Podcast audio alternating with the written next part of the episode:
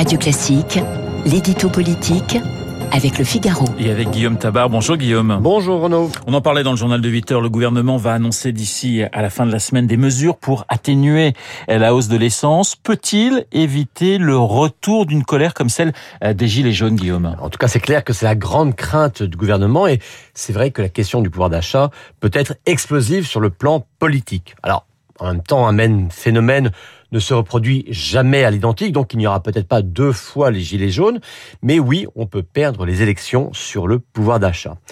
Mais une fois que l'on sait cela, eh bien, les ennuis commencent pour l'exécutif, car n'oublions pas, un, que le prix des matières premières, c'est quand même d'abord un marché mondial et que c'est dépendant de la conjoncture international et pas de choix nationaux, et que deux, euh, les prix sont quand même libres en France, même s'il y a quelques tarifs réglementés. Et donc tout ça, ça veut dire qu'un gouvernement ne peut agir qu'à la marge et que surtout, il ne peut mettre en place euh, que des mécanismes provisoires ou compensatoires donc forcément décevant ou insuffisant. Le gouvernement assure pourtant que le pouvoir d'achat des Français augmente. N'est-ce pas paradoxal pour lui d'être mis en, difficulté sur ce terrain? Bah, C'est d'autant que ce n'est pas le gouvernement qui l'assure, c'est l'INSEE. Et que les statistiques euh, disent même que le pouvoir d'achat a progressé dans toutes les catégories de la population ou de salariés. Mais, et en fait, le problème est là, une statistique globale est une chose et euh, la facturette de carte bleue d'un plein que l'on fait chaque semaine en est une autre. Et on sait bien qu'une hausse de prix concrète, visible, ça marque plus qu'une économie générée, par exemple, par la suppression de la taxe d'habitation.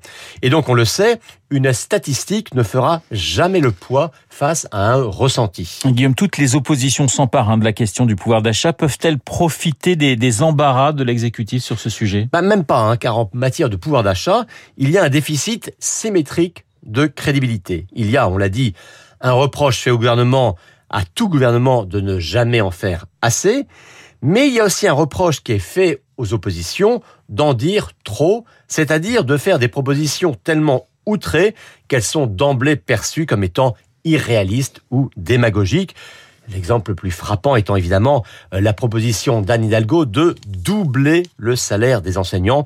Personne n'y croit, pas même, et j'allais dire d'abord, les intéressés.